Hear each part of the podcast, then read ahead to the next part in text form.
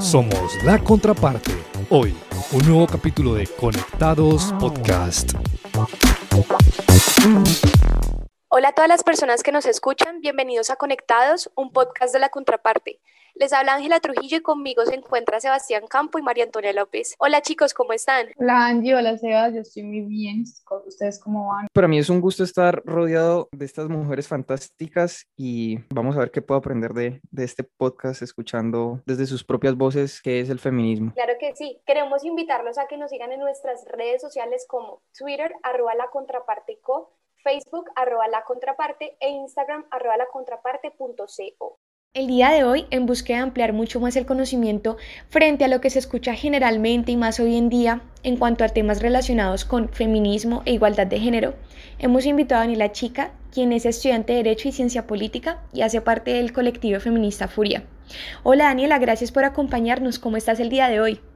Hola, muchísimas gracias por esta invitación. Yo pues muy bien, la verdad, eh, me encanta hablar de estos temas y siempre que tengo la oportunidad también de escuchar otras opiniones, pues me parecía aún más genial. Dani, muchas gracias por estar acá. ¿Cómo estuvo este mes del Día de la, pues el mes de la Mujer? ¿Muy movido? ¿Qué estuviste haciendo? Eh, bueno, pues yo sé que eh, por, la, por la pandemia, pues como que las cosas han estado un poco más lentas, pero algunas chicas del colectivo y chiques fueron a, fueron a las marchas, hubo marchas en Jovita, en el centro, etcétera. Yo pues como soy una freak con el coronavirus, la verdad le tengo pánico a irme a contagiar, entonces no pude participar de ninguna marcha, pero sí trata, hemos tratado de hacer charlas, posts de difusión en el interior del colectivo nos hemos estado reuniendo, charlando un poco pues de, de las violencias que se viven y también tratando de hacer conciencia, pues especialmente porque todavía sigue habiendo muchísimos estigmas con el día y como muchos errores, todavía felicitan y regalan rosas y dicen que la mujer es como la creación más perfecta de este mundo y pues como que perdemos un poco el norte en que se trata de una conmemoración y de un día de rememorar la lucha de muchos años. Nos alegra mucho que estés como invitada el día de hoy y que nos puedas contextualizar un poco más acerca de estos movimientos y pues por eso es que la charla del día de hoy va a girar en torno a cuatro ejes temáticos. Primero hablaremos acerca de la libertad y el empoderamiento femenino, hablaremos sobre el macho privilegiado las denuncias que algunas feministas realizan sobre algunas injusticias que han vivido y por último vamos a tratar acerca de la postura del feminismo frente a la población trans. Y por último pues vamos a terminar con una sección de preguntas rápidas. Entonces pues bueno, para comenzar, sabemos que actualmente cogió fuerza todo el tema de las libertades de las mujeres, el empoderamiento femenino que actualmente es un tema de discusión en todas las redes sociales y sabemos que esto ha conllevado a que se creen algunas páginas y una plataforma de estas es OnlyFans, que se popularizó recientemente y es un portal web a modo de servicio de suscripción en donde muchas personas lo que hacen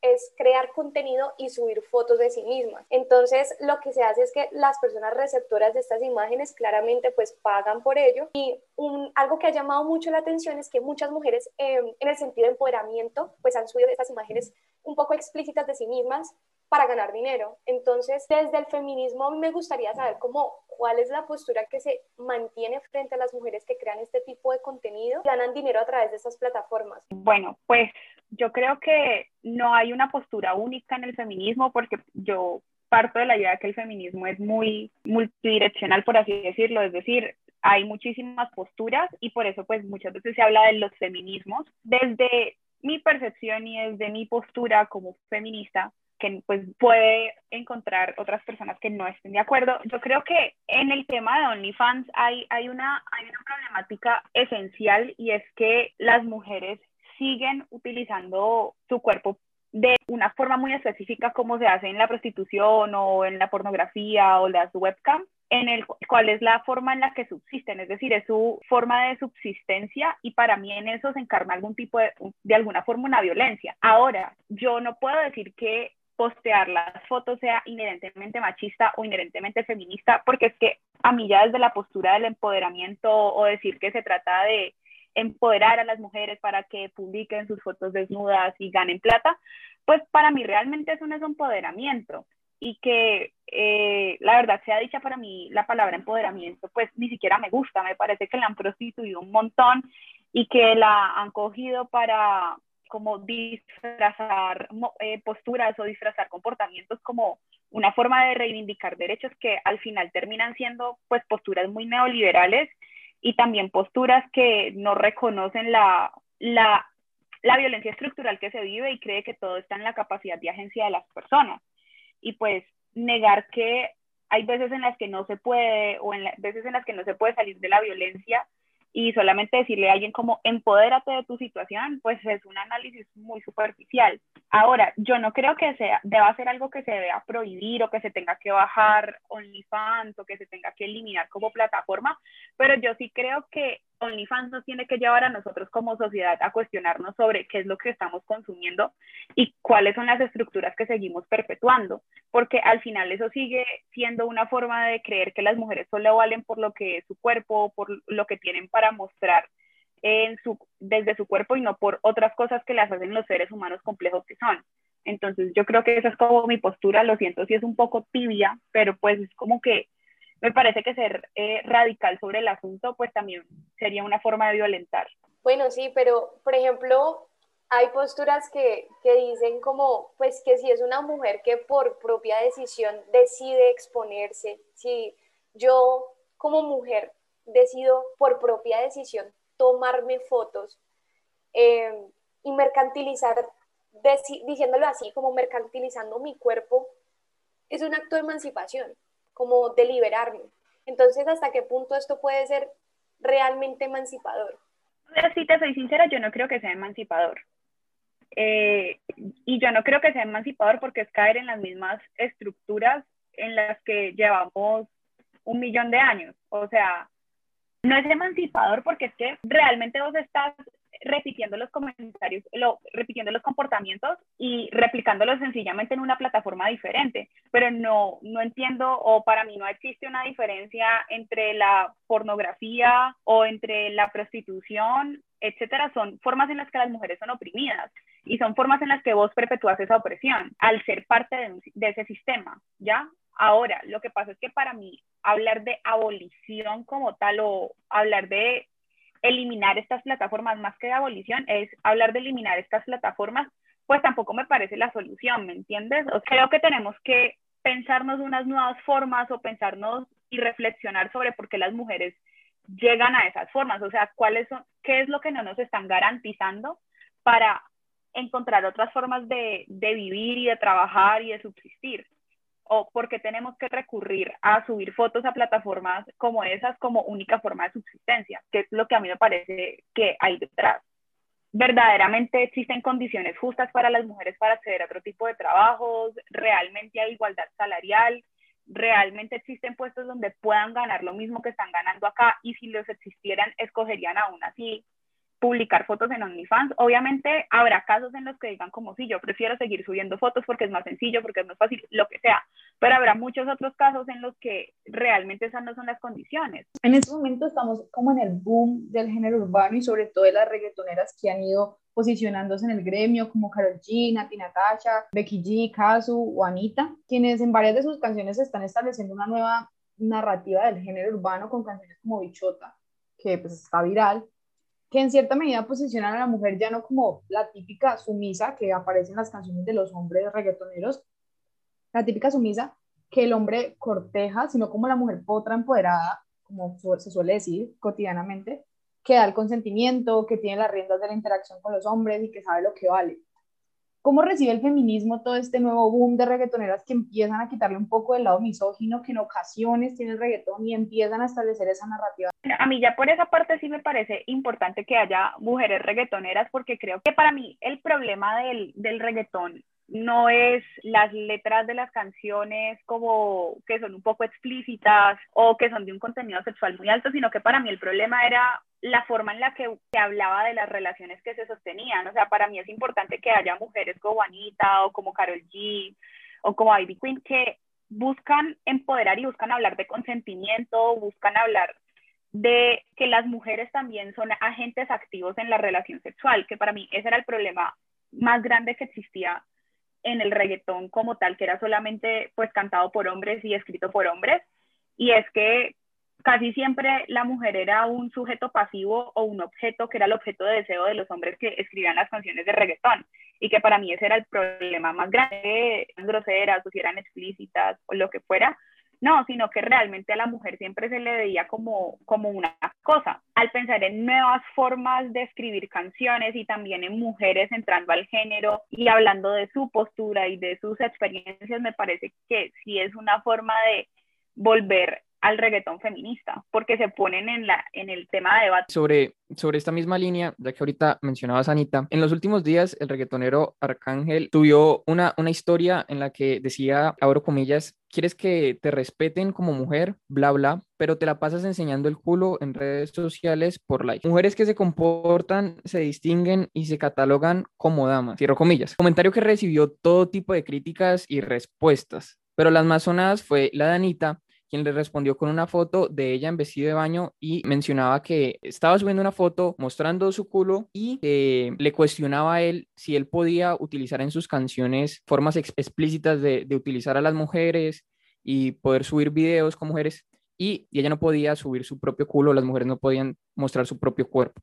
Entonces, ¿qué opinas de, esta polémica que se genera entre estos dos cantantes y qué, qué opinas sobre que las mujeres suban eh, fotos de su cuerpo con poca ropa y de este estilo? Pues a mí sobre la, la postura de Arcángel, bueno, lo que comentó Arcángel a mí me parece hipócrita. Es un hipócrita que tiene una carrera basada en subir fotos o subir videos en los cuales las mujeres están con poca ropa y entonces va a decir que ahora esas mujeres que lo han lucrado son poco respetables. Eso me parece como de primera medida una hipocresía gigante. Pero además de eso, es como que las mujeres pueden hacer lo que se les dé la gana, o sea, pueden hacer lo que se les da la gana con sus cuerpos y eso no determina el nivel de respeto que deben recibir. Si una mujer sube una foto vestida como una monja o sube una foto en vestido de baño, eso no debe determinar en nosotros cómo la tratamos o cómo la vemos o cómo la, la respeto o si recibe o no respeto y si merece respeto. O sea, los seres humanos merecen respeto, punto. Y eso incluye a las mujeres sin importar las fotos que suban. Entonces, pues a mí la verdad es que la,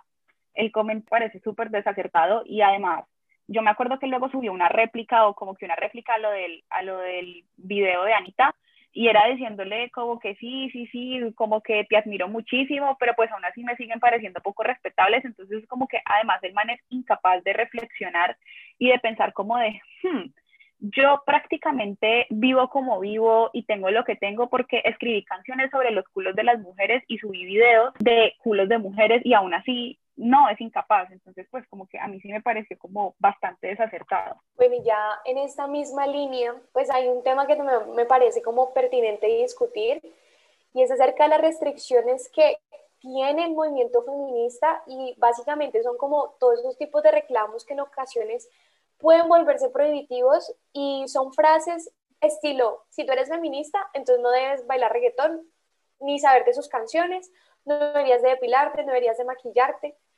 y pues otras posturas por el estilo. Entonces, ¿Existen corrientes feministas que tengan este tipo de principios y si no los cumplen no te puedes considerar una verdadera feminista?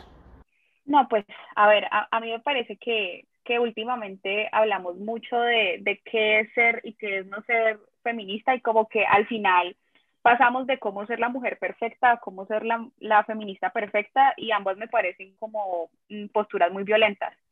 Y primero, pues porque para uno ser feminista uno tiene que primero creer en la equidad, en creer en la lucha por los derechos de las mujeres y segundo, creer en que es necesario que se transformen las condiciones de existencia de las mujeres y que existe una clara, o sea, que existe una clara violentación estructural contra las mujeres.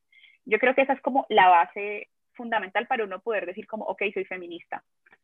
Todo lo demás, eh, depilarse, ser heterosexual, bailar reggaetón o no bailarlo o no hacerlo, esos son, son añadiduras y son más bien cosas de la, de la identidad y no podemos volverlos categorías del feminismo. el feminismo es muy amplio y el feminismo no puede venir a excluir a, a las mujeres porque están haciendo con sus cuerpos lo que se les da la gana. Algo que se tiene que eliminar es ese feministómetro y como creer que el feminismo es una membresía y que más o menos uno tiene que tomar un examen mensual para revisarse si eso no es lo suficientemente feminista, a mí me parece que eso está mandado a recoger. hoy en día ah, nos tenemos es que centrar en cómo vamos a transformar el mundo para que sea un mundo más amable con las mujeres, en el que las mujeres de verdad puedan hacer ejercicios de identidad y de autonomía en sus vidas y no estar constantemente oprimidas por las eh, estructuras sociales que tenemos o por las diferentes violencias que, que se perpetúan en el tiempo. Entendiendo de lo que has dicho, entonces consideras que hay libertades como para vivir la feminidad de la manera en la cual cada quien, según lo que conserve, pues pueda vivirlo en torno a cómo le plazca o de lo contrario, pues consideras que hay un manual para seguir, para ser feminista? Yo no creo que haya un manual de cómo ser feminista y si lo hay me lo tienen que compartir porque no tengo ni idea, o sea, eh, a, uno nadie le enseña cómo ser feminista porque es que no, no existe un, un, libro en el cual te dicen como paso número uno y luego tienes como una, un checklist el cual llenas y terminas y es como, listo, me gradué de feminista, definitivamente no para mí yo creo que lo más importante de ser feminista es cuestionar, o sea, cuestionar por qué hacemos lo que hacemos, cuestionar eh, nuestros procesos individuales, pero también tratarnos con, con, eh, con compasión el asunto fundamental es la libertad, la libertad de ser como yo quiera ser y también de ser consciente de por qué soy como soy. Me recordó la falacia de ningún verdadero escocés y, y, es decir eso, como ninguna verdadera feminista haría esto, pero realmente no es que haya un, un libro manual que diga qué es el feminismo. Pero ahora pasando a la otra línea y es aquí lo que se relaciona un poco más con los hombres y es con los privilegios que, que tenemos los hombres. Entonces, cuando realizaba un podcast hace poco que todavía no ha salido, eh, realizamos una encuesta y le preguntamos a varias personas, a varios hombres, que si consideraban que tenían privilegios. Algunos decían que sí, otros decían que no, incluso decían que a las mujeres se les juzgaba con menor contundencia que a los hombres. Por lo que te pregunto a ti, ¿los hombres tenemos privilegios o esto es un invento del feminismo? No, es innegable que los hombres tienen privilegios. Sebas, es, o sea, querer decir que no es como querer tapar el sol con un dedo. Los hombres andan, bueno, es que igual estamos en Colombia, pero los hombres andan en la calle tranquilos o bueno, sin el temor de que pueden ser violados o que pueden ser acosados o que para mí eso, o sea, eso hace parte casi que de mi ADN, o sea, yo salgo a la calle y yo salgo a la calle hiperconsciente de que en cualquier momento me pueden gritar algo, en cualquier momento me pueden tocar en contra de mi voluntad o sin mi consentimiento, o que en el peor de los casos y en el caso más terrorífico me pueden violar. Entonces, eso es algo con lo que los hombres no conviven.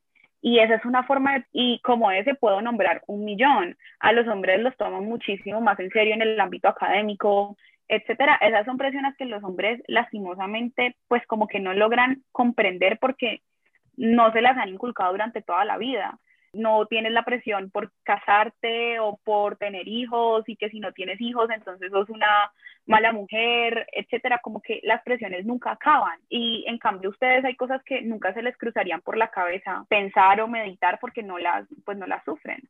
Es, cierto eso, eso, eso que dices y nosotros grabamos un podcast eh, con la página argentina Privilegiados y estuvimos dialogando sobre los privilegios que tienen los hombres, así que si no han escuchado ese podcast, se los recomiendo mucho, que nos invita a nosotros como, como hombres o si quieres mostrárselo a, tu novio, a tu padre, para que empiecen a cuestionarse ese tipo de valores que tenemos tan arraigados y que no nos damos cuenta de los privilegios que tenemos en la sociedad. No, y hablando de privilegios que tienen los hombres, a pesar de ellos, a veces también se da como la discusión de que pues, somos las mujeres las que a veces tienen privilegios por simplemente ser mujeres. Entonces, pues estaba eso que pueden llorar en público y no le van a decir que son débiles porque de por sí está esa, esa narrativa machista que, que somos el sexo débil, que a mí desde pequeña no me inculcaron que yo tenía que ser más valiente, que yo tenía que ser un Superman. Eh, a mí a veces, pues a las mujeres, yo digo a mí, pero pues a las mujeres a veces les dejan entrar gratis a algunas discotecas. No me ha pasado, pero pues hay algunas que sí les ha pasado. Eh, a veces pues las mujeres pueden pasar una materia a cambio de insinuarse a algunos profesores. Eh, me pueden abrir la puerta del carro. Entonces, desde el feminismo se considera también y se contempla que las mujeres tenemos privilegios por el hecho de ser mujeres. Para mí, el hecho de, especialmente el de entrar a discotecas, pues eso realmente me parece como, si, es, si no es un privilegio superficial, es, ni siquiera lo consideraría un privilegio porque pues a las mujeres las dejan entrar gratis a una discoteca porque son objeto de consumo y no porque son consideradas consumidoras. Eh, de el, o consumidoras en el establecimiento público, pues, o en el establecimiento privado, por así decirlo, que es la discoteca. Entonces, pues eso por ese lado a mí no me, no me parece un privilegio. Ahora, que las mujeres no suframos la castración emocional que sufren los hombres, eso me parece de cierta forma un privilegio. Eh, y me parece que es algo que los hombres deben eh, empezar a hablar y empezar a cuestionar del sistema. Eh, igual yo siento que, por ejemplo, el enojo es una emoción que a las mujeres prácticamente no nos permiten sentir la tristeza así, mientras que a los hombres es al contrario, es como que para ellos la única emoción válida es la rabia. Y que yo los podría llamar privilegio en un sentido muy laxo de la palabra, precisamente porque la violencia que sufren los hombres, si bien disminuye su calidad de vida, pues no los hace terminar muertos, violados y desmembrados en un caño, que para mí esa es la diferencia más importante. Sí, y por ejemplo, pues ya cambiando un poco de tema, ante las manifestaciones feministas como las ocurridas durante las marchas del 8 de marzo, pues hubo muchos comentarios que se generaron en redes sociales y muchos hombres, pues entre esos comentarios que uno veía, eh, muchos de estos hombres generaban crítica, pero lo que llama mucho la atención es que son muchas las mujeres las que comentan también y reciben muchos likes porque ellas mismas dicen como, ellas a mí no me representan, yo no sé a ellas a quién defienden, yo con ellas nada que ver, entre otros comentarios. Entonces, este tipo de comentarios y otros que se escuchan como con el lenguaje inclusivo demuestra que hay mujeres que son machistas. ¿Es eso posible? Pues que para mí las mujeres, o sea, yo siento que todos somos machistas en mayor o menor medida, pues porque el machismo es la norma. El ser feminista es lo que te lleva a construirte o ser un aliado feminista, que es el caso de los hombres. Y para mí, pues a mí me genera mucha gracia que las mujeres, eh, pues que no están de acuerdo con el movimiento, digan como que las feministas no las representamos y pues la verdad es que yo sí les diría como que tranquilas porque es que yo no soy manager de nadie, o sea, yo no estoy buscando representar a nadie, yo estoy buscando luchar por mis derechos y por los de las demás personas, que ese es pues como que el, el mensaje y que incluso si alguna vez ellas sufrieran algún tipo de violencia, créanme que yo voy, yo si llego a darme cuenta, yo voy a estar ahí para socorrerlas o para ayudarlas, que eso es como lo más importante. La brecha que se genera entre las facciones que son radicales del feminismo y la mujer del común es un obstáculo para, para la lucha. Es decir, el feminismo no está logrando calar bien a las mujeres a las que está defendiendo. Mira, yo creo que si bien eso es un problema, o sea, que el feminismo no logre calarle a todas las mujeres, pues es, es problemático porque lo ideal sería que todas estuvieran o todas pudieran y quisieran eh, transformar su realidad y transformar la realidad de otras pero yo no creo que sea como un retroceso en la, en la lucha como tal, sino que sencillamente la lucha la tienen que llevar otras, otras personas que sí estén dispuestas a hacerlos y que al final del cambio se benefician todas las personas, o sea, cuando se logran avances legislativos, cuando se logran cambios estructurales en la, en la cultura, por así decirlo, o en la forma en la que poco a poco empezamos a percibir la violencia de género, yo creo que es algo que al final termina beneficiándolas a todas las mujeres y transformando también sus vidas. Dani, tú ahorita estabas mencionando algo sobre, sobre que el machismo es, es la norma, lo, lo heteronormado. Eh, te pregunto sobre, sobre estos micromachismos que se convierten en, en hábitos que los tenemos muy arraigados. ¿Cómo nos damos cuenta de ellos? ¿Cómo llegamos a cuestionarlos? ¿Cómo hacer que salgan a la luz cuando lo tenemos tan normalizado en nuestra, nuestra conducta, en nuestra vida diaria? Yo creo que pues hay una frase de una feminista que a mí me gusta mucho en el que ella decía como que uno es machista en piloto automático y feminista punta de fuerza voluntad. Y es muy cierto, como que para uno eliminar los micromachismos sencillamente tiene que ser eh, estar abierto a, a cuestionarse uno mismo y a estar pensando todo el tiempo en, en, sus actitudes y en lo que está haciendo. A veces es un ejercicio cansón y, y, doloroso y agotador, pero yo creo que esa es la única forma en la que nosotros mismos podemos ser conscientes de los micromachismos que ejercemos y también de los micromachismos de otros. Ahora pasamos a, las preguntas relacionadas con, con, las denuncias públicas y se ha visto cómo estos grupos feministas eh, realizan scratches, manifestaciones para realizar denuncias o también utilizan las redes sociales subiendo publicaciones donde señalan a ciertos hombres de haber realizado actos abusivos o en general violencia contra la mujer. A pesar de ello, Muchas veces estas imputaciones que realizan suelen terminar en juicios iniciados por los hombres señalados que van en contra de las mujeres debido a que están vulnerando derechos fundamentales como el buen nombre, la honra, la dignidad, entre otros. Como resultado de esto, las mujeres se ven obligadas a retractarse públicamente o en muchos casos a indemnizar. En estos casos, se está revictimizando a las mujeres o se están garantizando los derechos de las otras personas? Para mí es una forma de revictimización, innegablemente, porque pues la mayoría de esas denuncias son verdad. Yo no niego que hayan denuncias falsas, lo que pasa es que el porcentaje es muy ínfimo, pero la mayoría de esas denuncias son verdad. Es decir, las mujeres están diciendo o contando una experiencia que es verídica. Y para mí vos tener que enfrentarte a tu agresor y tener que decirle y retractarte de lo que publicaste solamente porque vos decidiste no iniciar una denuncia penal, pues a mí me parece, la verdad, muy doloroso. Y también es una forma de revictimizarla porque la haces enfrentarse a su agresor en el cual la pones allá en el banquillo de acusado. Además de que eh, yo creo que la esencia del scratch rara vez es como dañarle el buen nombre a alguien.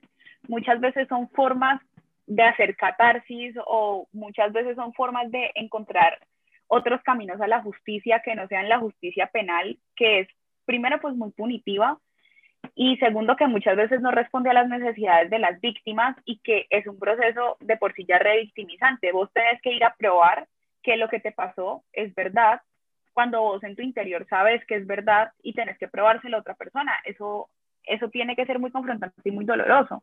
Entonces, estas son formas alternativas de justicia. Y, por ejemplo, pues, ya que nos hablas del tema, una de las principales dificultades, pues, en el tema de, de los juicios de abusos, de las violaciones, la violencia en general es el aspecto probatorio.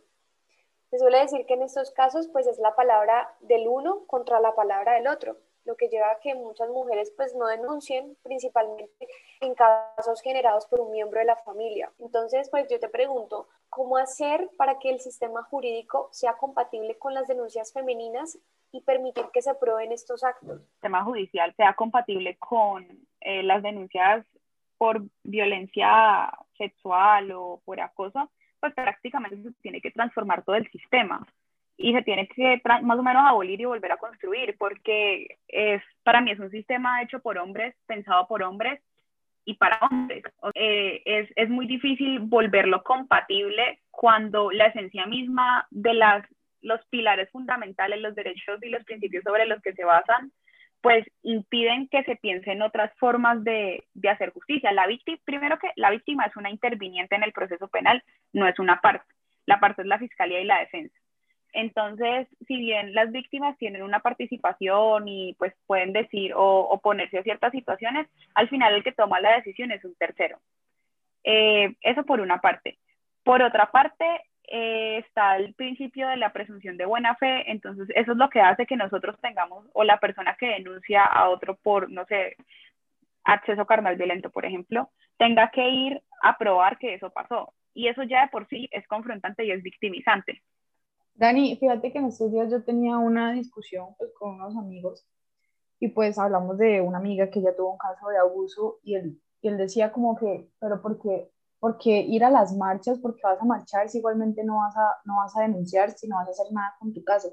Entonces, pues la verdad, yo no tuve herramientas para responderle, pero pues quisiera saber, tú qué le hubieras respondido como, ¿por qué, o sea, marchas, pero por qué no denuncias? Como, ¿De qué te sirven las marchas si no denuncias? Es que está confundiendo como peras con manzanas, ¿me entiendes? O sea, eh, o sea eh, que yo no sea capaz de denunciar a un agresor no significa que yo no vaya a luchar por la reivindicación de mis derechos. Y es que las marchas no son solamente para, las marchas ni siquiera tienen en esencia o en sus propósitos denunciar a abusadores. Las marchas lo que buscan hacer es mostrar el inconformismo que tenemos por nuestras condiciones actuales y porque queremos que se cambie el sistema y porque queremos que se transforme la forma en la que nos perciben y porque queremos que eh, cambien la forma en la que vivimos, que podamos ser sujetos más libres, más felices, más plenos y que a las mujeres nos tengan en cuenta, que no nos sigan considerando ciudadanas de segunda categoría, eh, como que eso tuvo que haberse quedado en la ilustración hace, no, hace mucho tiempo. Entonces, pues como que eso es lo que yo voy a buscar una lucha. Ahora, en el sistema judicial yo voy a buscar una, o sea, uno cuando denuncia lo hace con un fin muy específico, que es buscar que se encuentre culpable al otro y que el otro de alguna forma pague por lo que me hizo y si se puede recibir una, una reparación en el proceso de la, del incidente de reparación integral. Ya, punto. O sea, muchas veces ni siquiera se va al sistema judicial para buscar justicia, sino para que se castigue una persona. Entonces, como que son, son situaciones muy diferentes. Entonces, como que muchas veces los hombres buscan deslegitimar la protesta social y las marchas como en el sentido de como no estás cambiando nada, pero pues realmente cuando uno ve las transformaciones que se han logrado a lo largo de los años, solo se han logrado incomodando y a través de este tipo de momentos. Listo, muchas gracias. Ahora vamos a pasar ya al último tema, que es sobre los transgéneros y cómo se relaciona con el movimiento feminista. En ocasiones se ven en redes las tensiones que a veces presenta la población trans y algunas corrientes feministas que a veces las tildan de ser transfóbicas.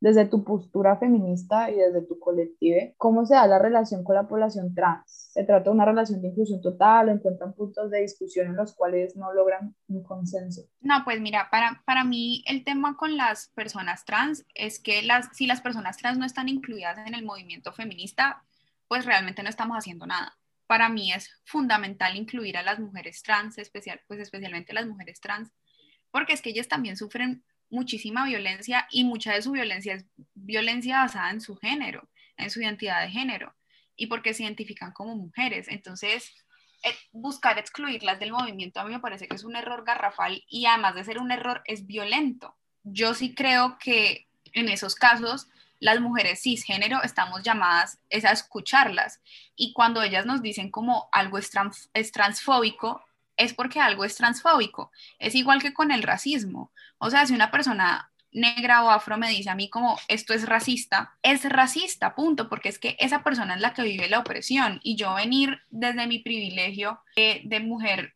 mestiza blanca a decirle como mm, tal vez no, no, eso, eso es un ejercicio de violencia y lo mismo pasa con las mujeres trans. Yo no puedo venir a sentarme acá siendo una mujer cisgénero a decirle a una persona trans qué es y qué no es transfóbico. Mi deber es escucharla y ese es el deber del feminismo y de las feministas.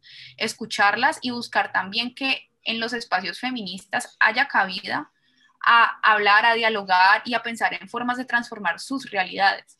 Y ya un poco más ligada al tema también de, de las personas trans, pues asimismo hay muchas polémicas sobre este tipo de personas porque se ve que han participado en competencias deportivas, como fue el caso de la pesista transexual Laurel Hubbard, quien fue la primera trans en ganar una competencia internacional. No obstante, el triunfo generó molestias para algunas mujeres de la categoría porque no se sentían en igualdad de condiciones. Entonces, ¿cuál es tu postura en este debate? ¿Se debe permitir que las personas trans compitan en las competencias, en estas categorías de las competiciones o simplemente se debería generar una categoría solamente para ellos? Mm, yo no creo que se tenga que generar una categoría solamente para ellos. O sea, la verdad es que yo sí creo que, que tanto mujeres trans como hombres trans pueden estar como en, en, las categorías que son femeninas, pues las mujeres trans, y los hombres trans en las categorías que son masculinas. O sea, yo la verdad es que no soy muy docta en el tema químico, de cómo funcionan las hormonas, etcétera es como estudio humanidades, perdón, pero yo lo que había entendido es que eh, las mujeres trans en el momento en el que empiezan a consumir hormonas, de alguna forma disminuye la fuerza que es típicamente masculina, porque creo que eso se debe como al, ¿cómo es que es la testosterona? La verdad no sé cuál es la hormona. Y que entonces en ese caso es como que ella sí estaba compitiendo en igualdad de condiciones, sino que pues como que a la gente muchas veces esa parte le choca y, piensan que verdaderamente las mujeres trans son hombres disfrazados de mujer y eso es absolutamente erróneo y también un prejuicio pues como que muy muy agresivo y muy violento contra la comunidad trans. Ellas son, son mujeres trans toda la vida. Lo que pasa es que en algún momento son o se ven como hombres y ya luego hacen un tránsito a como realmente son, a lo que realmente son, que es pues mujeres. Entonces, pues esa sería mi percepción, como que siento que nos falta un poco más de cultura y como de entender más cómo funciona el proceso de la transición. Y... Ya hemos terminado los ejes principales, ahora vamos a hacer unas preguntas rápidas o un poco más relajadas. Entonces, aquí un poco más de tu experiencia. ¿Han llamado alguna vez feminazi? Oh, sí, total, un montón de veces. Creo que una vez un, un compañero con el que ya no hablo, yo le estaba hablando de algo que me había indignado muchísimo y era mi amigo, ya no somos como muy cercanos, y yo le dije algo, yo le dije como me molesta muchísimo que esto está pasando y me pareció horrible y bueno, en fin, era una cosa como una atrocidad, yo ni me acuerdo. Y él me dijo como, ay, no, estás muy feminazi. Ay, Dios. Y bueno, otra pregunta relacionada, bueno, con todos estos temas es si te ha acosado algún profesor. Em, sí, pues como que igual, yo siento que pasan dos cosas. Muchas veces a uno le hacen comentarios muy inapropiados los profesores, como sobre el cuerpo de uno, pero yo creo que uno que, que me hizo sentir muy incómoda es que yo veía clases con un profesor y él se sentaba casi siempre en la cafetería de almendros em, como a desayunar. Y entonces cuando yo iba llegando, yo ese día me había puesto una camiseta que era más ajustada de lo que yo suelo usar. A mí casi no me gusta la ropa ajustada. Y cuando llegué y el profesor me vio pasar, me llamó y me hizo pues como devolver yo para el salón y me dijo como, Daniela, me gusta mucho el cuerpo que se le ve con esas, con esas blusas, debería usarlas más. Y la verdad yo me sentí como súper fuera de lugar y me sentí muy mal y la verdad es que ni siquiera supe cómo reaccionar. Yo me acuerdo que creo que hice una sonrisa como incómoda y seguí mi camino y nunca más me volví a poner esa blusa ni para ir a la universidad ni para ir a nada. En otra ocasión, pues un, un profesor me, me invitó en, varias ocasiones a salir y yo todas esas ocasiones le dije que no. Y al final pues como que nunca, nunca me dijo nada más, pero yo sí sentía como ese temor latente de, de qué irá a pasar si yo como que le sigo diciendo que no y él, él como que no, pues como que decide hacer algo al respecto o si se va a molestar o etcétera. Por último, ¿el Estado colombiano es machista esto en referencia con lo que sucedió recientemente en el caso Bedoya ante la Corte Interamericana. No, por supuesto que el Estado colombiano es machista y además es indolente. Yo no entiendo uno como, como abogado tiene el, tiene el nervio de, de presentarse una audiencia ante la Corte Interamericana de Justicia, que tiene, creo que en ese momento estaba Zaffaroni como uno de los jueces, y vos te atreves a decir que porque mostraron empatía por un caso como el de Ginette, que es sencillamente espantoso, y decir que no hay garantías eh, para el caso cuando el Estado colombiano hizo lo que se le dio la gana en ese caso, no investigó y eso es lo que hizo que ella llegara a la Corte Interamericana de Derechos. Si el Estado de verdad hubiera impartido justicia y hubiera investigado su caso y se hubiera preocupado por ella, pues no estarían en la Corte Interamericana. Entonces, pues no, o sea, es innegable que es machista y no es solamente el caso de, de Ginette, son infinitos los casos en los que obran así. Listo, con esta pregunta damos por terminado el podcast del día de hoy. A nuestra invitada Daniela, muchísimas gracias por participar, por darnos este espacio. Esperamos pues poder volver a contar con tu presencia en próximos eh, podcasts sobre el tema, otros temas que también te interesen. Muchas gracias por la invitación, la verdad me gustó mucho el espacio.